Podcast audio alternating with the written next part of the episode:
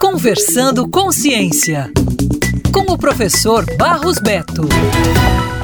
Os melhores motores do mercado possuem eficiência de no máximo 40%, ou seja, a cada 100 reais gasto com combustível, apenas 40 reais são utilizados para movimentar o veículo. O restante se transforma em calor e perdas mecânicas. Os motores a combustão também são responsáveis por cerca de 20% das emissões globais de CO2, principal responsável pelo aquecimento global. Por isso, mais de uma dezena de países já anunciaram datas para eliminar a produção de veículos com motores a combustão.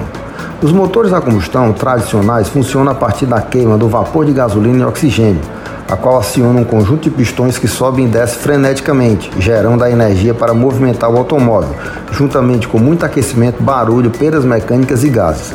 Para acionar essa combustão, utiliza-se uma faísca gerada eletricamente.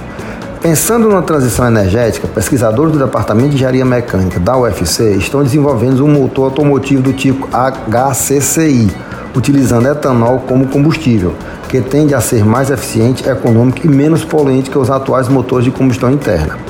A tecnologia HCCI gera combustão sem necessidade de faísca, comprimindo fortemente uma mistura homogênea de gasolina e oxigênio.